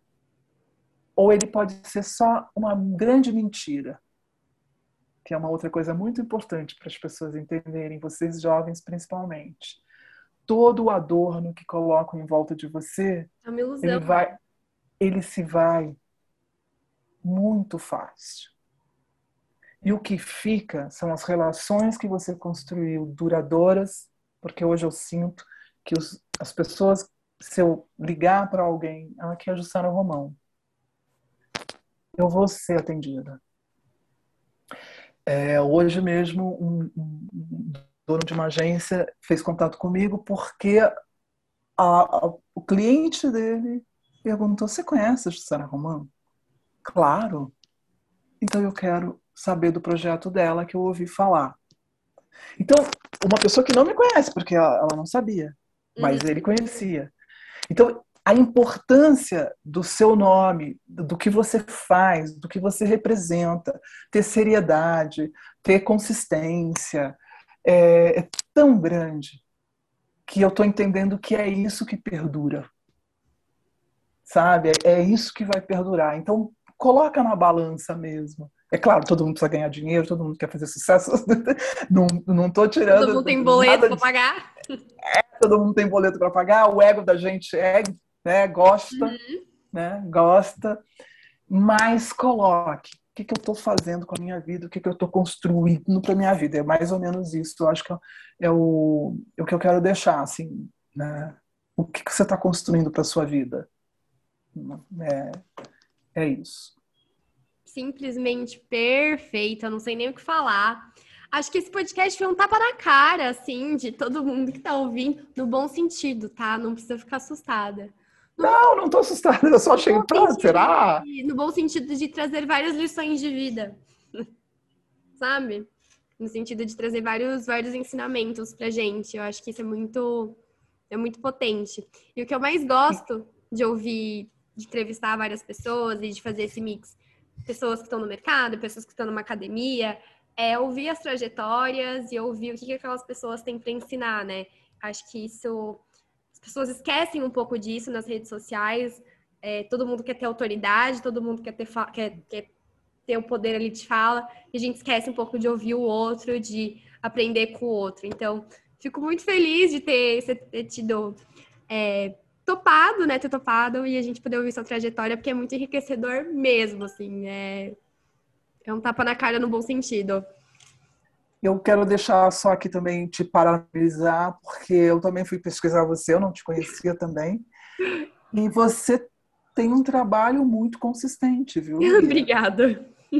Você tem um, assim, um foco no que você pretende, e então eu fiquei surpresa, muito surpresa. Espero que tenha sido uma surpresa positiva. Não, fiquei surpresa, claro, que de, de forma é, é, positiva, porque é muito difícil encontrar uma menina jovem, uma pessoa jovem, é, que esteja tão focado, que queira tanto é, é, trazer um conhecimento que não é o, o normal, né? Você, você, você passeia por vários temas e, e, eu adorei teu podcast. Obrigada. Né? E, e, e, gostei da consistência do seu, do seu, do seu Instagram. Muito obrigada, fico feliz. Está sendo, então, me... construído ainda, tem seis meses só. Só seis meses? Uhum. Nossa, nossa, então olha, você tá, porque você tá bem firme, entendeu? Você tem uma estrutura bem constru... né, montada, porque parece foi. muito mais. Parece foi, muito mais. Foi estruturado antes de eu começar. Eu não. Ah, tá. eu não.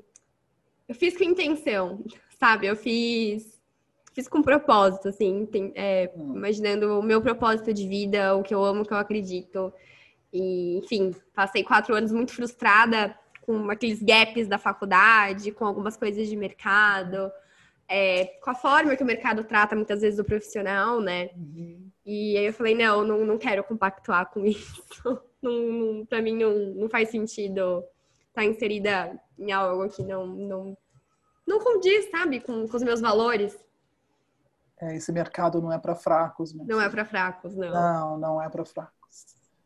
passei várias situações assim que você respira fundo. Engole o choro e vai, é. Engole o choro e vai. Exatamente. Muitas vezes vontade de chorar, mas não, não vou chorar. Não vai me fazer chorar, eu vou enfrentar, eu vou. É um mercado que é a realidade da vida, né? Sim. É um mercado que parece só enfeitado, cor-de-rosa, né? De cheio é. de fitas. É vendido mas... como um sonho, mas na real é uma vida real. É duro, é duro e precisa ser forte para você para se manter. Ou encontrar né como você fez ou como você está fazendo encontrar quem eu sou nessa história toda. Bate muito com com o que eu penso. Escolher nadar contra a maré né? Não ser ai, ai adoro isso. Adoro isso. Pois é. quando me quando me disseram ai você tem que postar todos os dias quatro vezes por dia. Não vou. Não vou. Você tem que escrever pouco. Não vou então, assim, é, é, são coisas que você fala, meu, tá bom, eu vou contra a maré, um dia vão entender, agora não entendem, mas eu vou fazer o quê? É, é isso que me, é isso que eu quero, né? Então, essas ordens, essas ordens do universo me incomodam. Eu sou, eu, agora eu terminei moda, tô fazendo sociologia, né? Tô no segundo uhum. de sociologia. E uma coisa que eu adoro em sociologia é a contradição de um pensamento, de uma ideologia atrás de outra ideologia. Então, quando eu me vejo contradizendo que é normativo, eu não me sinto mal, porque eu tô falando, olha, tô sendo disruptiva. Tô fazendo meu papel na sociedade. É nisso que eu me baseio.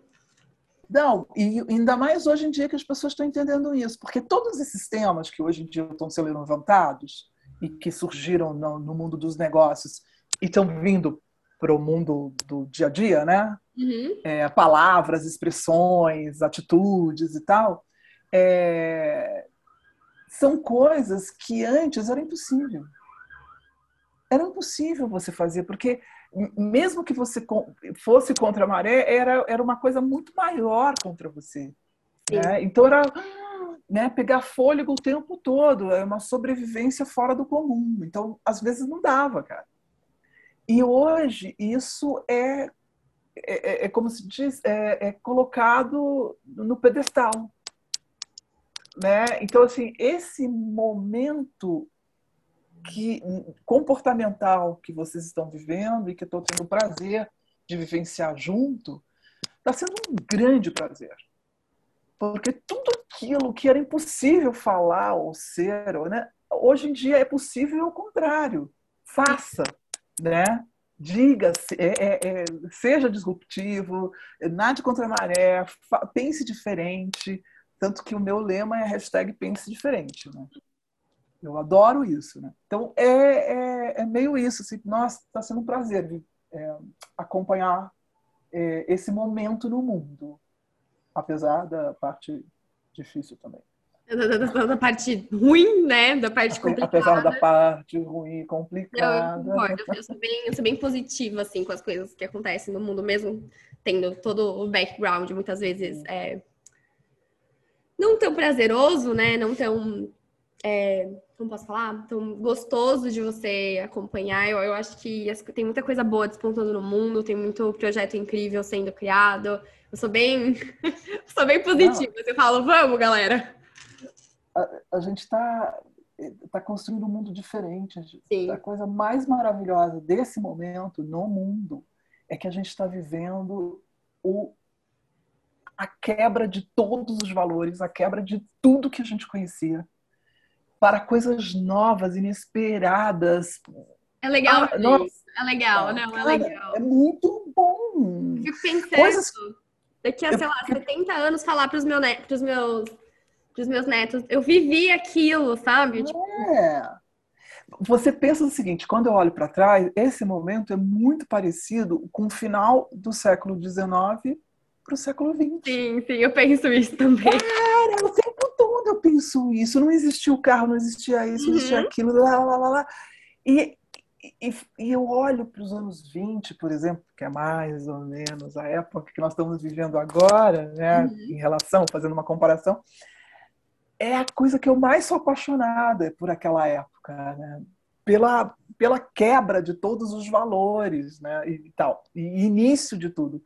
E agora a gente está tá acontecendo exatamente isso. Então, tendo prazer de vivenciar isso. Você jovem, com muito para construir, e eu já meio, né, já passado da, da metade da vida, mas com a possibilidade de ver muita coisa, de oferecer muita coisa. Então é um momento muito especial. Aproveitem, aproveitem. Ai, Jussara, eu vejo você com 95 anos lá, com seu bonequinho no metaverso.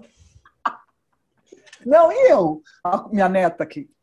Brincadeira da minha neta é no, no, no Roblox, é no Fortnite, entendeu? Então eu vivencio com ela coisas que eu não entendo muito, mas tô, vou entender, eu vou entender, não vou fazer tanta parte, né? Eu não vou, né? não é tão é, confortável para mim. Mas eu tô ali, eu tô prestando atenção. Tanto que no Fashion Tech Brasil, eu fiz todo um um especial ali de posts sobre o metaverso na moda. Porque eu precisava contar isso, né? Eu tinha aprendido e eu precisava contar. Eu tenho uma, uma professora da, da, da, faculdade que acabou virando, acabou virando amiga, e a gente sempre toma um café assim, uma vez a cada, sei lá, três meses. E a última vez que eu fui falar com ela, ela falou: não, é, agora eu tô fazendo é, todos os meus sobrinhos me ensinarem a, a, entrar no metaverso, porque ela falou, eu não quero ficar para trás. Ela tem uns 70 anos, assim, e ela fala, eu não vou ficar para trás. Eu falo, é isso aí. É, eu, eu, eu, fui entender, né? Porque eu queria entender o que, que era isso e que importância tinha isso na moda, né? E a moda vai usar isso com muita força. É um caminho é, até para entender por que, que a moda estava ali, é óbvio ela uhum. quer se comunicar com o futuro, então ela tem que estar onde está o futuro. Sim, é.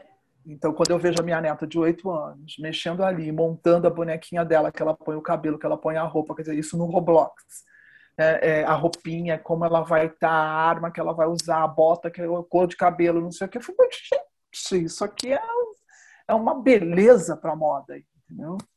que você ali você está vendendo o estilo, vendendo o produto, antes de chegar na loja né, real, né, você já está criando vontade lá no metaverso, né, lá no, nos jogos. Né? Mas, enfim. O pessoal fala que é, é distante, né? Mas é, recentemente eu fui no shopping e estava tendo várias ativações é, do, da, daquela, do lançamento daquela coleção que a Lacoste fez com Minecraft. Uhum. E o pessoal fala, ai, tá distante, não, não, não, não vai. Tá. aí, tá aí, gente, tá aí, tá acontecendo, tá, tá no nosso alcance. Super, né? Eu fui ver, teve agora até acontecendo uns desfiles no metaverso, uhum. né, que foram, não deu muita coisa, mas é, é um mundo a se criar, entendeu? É um mundo, tanto que nessa, nesse levantamento que eu fiz, é, eu coloquei uns desfiles né, que já tinham acontecido já um tempo atrás, não foi nem o que aconteceu agora, mas é um mundo que está, olha, só está engatinhando. Então, toda vez que eu vejo assim, ah, isso aí não vai pegar, só está engatinhando. É. A gente está vendo só os primeiros, entendeu? Ainda é um esqueleto. É um protótipo. É um protótipo. Nossa! Esse é um mundo muito rico, porque esse mundo dos esportes, né, dos meninos jogando, não sei o quê, isso já é real. Então, um menino de hoje, de 8, 9, 10 anos, que vive já nesse mundo, você acha que ele vai estar onde quando ele tiver 20? Imagina, justamente, né? meu namorado, ele é. Ele, ele faz USP, né? Ele faz economia na USP. E a USP tem um time de esportes, e o, o João, meu namorado, ele é capitão lá. O tanto de dinheiro que eles gastam com skin e não sei o que, e arminha, e eu falo, meu Deus, é real! É. Isso você está falando do teu namorado que é um adulto. Exatamente. Né? Não, não é um menino de 10. Agora, imagina os meninos de 10 que realmente vão vivenciar esse não, negócio todo. Nisso, né? Quando a coisa já estiver muito estruturada, entendeu? Então, quando se fala assim, ah, a, por exemplo, a loja Sven tem uma loja no, acho que é no Fortnite que eles se associaram. É, é claro, eles já estão, vamos dizer assim, ah, ainda é muito é, cru, uhum. mas é, é por aí que você começa, né? Você começa ainda no, no, no tete a tete até que a coisa ganhe uma estrutura, mas aí você já conhece, você já tem informação, você já montou uma equipe dentro da empresa que pensa daquele jeito. Exatamente. Que, né? E as coisas são feitas assim. A moda é muito louca porque ela, eles acham que tem que estar tá tudo pronto. Né? Agora voltando para o mercado de moda. É, não, qualquer negócio, qualquer que seja o negócio que você resolveu empreender, você tem que entender e acompanhar com o tempo. Ah, isso não é para mim ainda. É. É para você conhecer, é para você entender o que significa aquilo. Talvez naquele momento ainda não seja para o seu negócio, você não vai ter grana para contratar uma empresa, para isso, para aquilo. Mas você não pode é, se fechar você tem que ter uma noção da onde você vai pisar no futuro. E é que nem qualquer grande, é, qualquer nova tecnologia que, vem, que tenha, que tenha sido inventado, né? Começa muito cara, muito inacessível e depois ela vai, vai difundindo ali na pirâmide. É, é questão de tempo, gente. É, imagina, eu sou do tempo que não tinha computador na, na redação. Aí, de repente, tem computador na redação. Era a máquina. É... Ana, você acha que era como? Eu sou do tempo em que você olhava cada cromo dos desfiles. Um negocinho. Qual é, é cromo, cromo. Entendeu? Cromo, um a um. Como fazia a editoração disso, a partir? Estou fazendo assim, manualmente. Pegava o cromo, recebia os cromos e ia ali olhando Mas e a com a lente de aumento. Foi? E a parte gráfica de.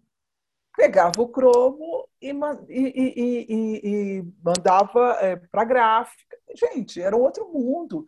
Eu sou da época do Pestap. Não sei o que. Em que as letrinhas que. Pestap eram as letrinhas que você formava o texto na revista. Que trabalhoso! Você tinha que colocar a letrinha do lado da letrinha. Meu Deus! Como eu, não, eu, não, eu nunca trabalhei na, na arte, Uhum. Mas eu fiz a faculdade de artes plásticas, comunicação visual, então eu era obrigada a aprender essa parte. Então, assim, para você montar aquele texto que você vê numa página, aquilo era letrinha por letrinha que você colava uma do lado da outra. Eu, quando eu cresci já tinha quando eu nasci já tinha computador. Ah, minha filha, não era assim não. Deus, gente. Achei trabalhoso. É uma loucura. Deus, que loucura. Não, uma loucura. E como diz um, como diz o, hoje o, o, esse dono da agência, virou para mim e falou assim: Jussara, eu sou da época da Polaroid, que a gente tirava uma Polaroid, uma Polaroid para ver se a foto estava ok. Porque Polaroid era uma coisa cara. Uhum. Então a gente não tinha direito a ter muitas Polaroids sobre a imagem. Então a gente tinha uma Polaroid depois o fotógrafo fotografava. Não tinha isso de você olhar num, no, no, no, computador e escolher a foto ali na hora. Ah, essa ficou melhor. Não, movimenta mais para cá. Não tinha isso. Né? Então, nós somos da época do, do, do como se diz, do, do puxar o carro de boi. Não, deve, eu acho que deve ter sido incrível acompanhar essa, essa evolução mesmo, essa Imagina quando, quando entrou o digital no mundo da editorial, é, quantos fotógrafos. Eu mesma fui uma mediadora de um debate entre os fotógrafos, os que acreditavam no digital e os que não acreditavam no digital. Caso da Kodak. É a única coisa que eu consigo lembrar. Então, assim, eu fui mediadora dessa, desse, desse debate. E aí hoje a gente dá risada, imagina, gente, tinha gente que não acreditava no digital. E tinha, e quem nunca vou usar o digital, imagina, não vou tirar. Olha o percorrer, isso não, isso não faz tanto tempo, né? Isso foi ontem, vamos dizer assim. uhum. assim. Então, cara, por isso que, por isso que eu tô louca para fazer esse trabalho dessa, do, do comentário, do, da fotografia de moda no Brasil, porque tem tudo isso para ser contada nesse, nesse período, entendeu? Que as pessoas não têm a menor noção. Quer dizer, os jovens de hoje não têm a menor noção. Né? É que é um pouquinho fora da nossa realidade, assim, só um pouquinho. Um pouquinho só um pouquinho. Só um pouquinho, né? pouquinho bastante. Mas eu é, mas, mas conhecer história é importante também, né? A construção do documentário, a, a é. pesquisa, deve ser, deve ser um processo muito gostoso. É muito bom. Pesquisar, primeiro levantar um tema, né? Aí falando sobre qualquer possibilidade né, de, de assunto, primeiro você levantar um tema que você acha importante. Outro é você como eu vou pesquisar isso se não existe material? Claro que na fotografia foi mais fácil porque eu vivi. Uhum. Então eu, eu, eu, fui construindo um pouco a história a partir de um, né, de um conhecimento e tal, levantando os nomes e tal, tal. Mas é, quando você não vivenciou, é, é, interessante os caminhos de pesquisa, as possibilidades para essa pesquisa. É muito interessante. Né? É, é pesado, porque não é uma coisa que você constrói de uma hora para outra, mas é, é muito interessante quando você chega no final, tudo que você percorreu para contar aquela história vale muito a pena. Eu estou adorando pesquisar, eu estou adorando fazer esse, esse arremate, né? Vamos dizer assim. Bom, vamos acabar, né? Porque senão vamos, vamos. Cai na a gente marca outros com outras pautas, assim, para a gente se delongar. Adorei, adorei. Bom, Jussara, muito obrigada. Muito obrigada, Érica. Foi um prazer. Imagina, tá? foi meu.